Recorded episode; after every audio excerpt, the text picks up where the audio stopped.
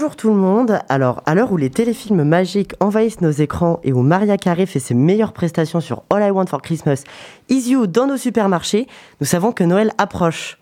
Je vous propose donc pour célébrer cette période de découvrir Noël et ses traditions en Europe.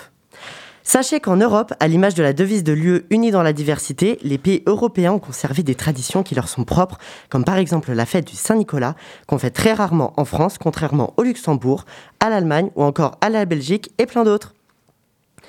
Inspiré de Saint Nicolas, évêque de Myre ayant vécu au IIIe siècle, le Saint Nicolas des pays du Nord dépose des cadeaux ou des gâteaux dans les chaussures des enfants la veille du 5 au 6 décembre.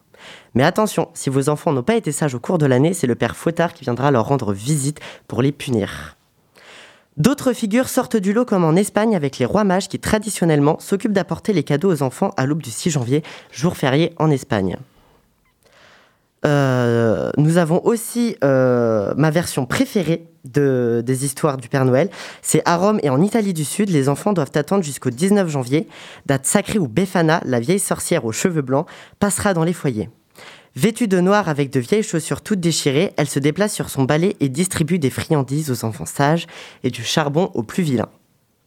Bien sûr, les enfants veillent à disposer des chaussettes vides dans un coin de la maison pour y recevoir les bonbons. Pour finir sur d'autres caractéristiques de Noël, le 26 décembre est considéré comme jour férié dans de nombreux pays. contrairement à la France où nous, on n'a que le 25 décembre de libre. Et fun fact, le Père Noël dodu habillé en rouge nous vient directement du dessinateur Adon Sandblom, excusez-moi si je le prononce mal, qui a créé ce dernier afin de promouvoir la marque Coca-Cola dans les années 1930, alors en plein hiver. Que ce tour d'horizon européen ne vous empêche pas de voir Noël à votre porte, car la ville de Poitiers a prévu mille et une installations afin de vous faire rêver le plus possible.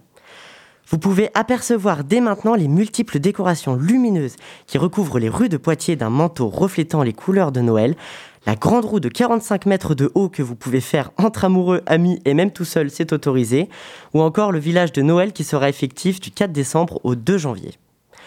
Si vous voulez en savoir davantage sur les autres activités, n'hésitez pas à faire un tour sur le site de la ville de Poitiers.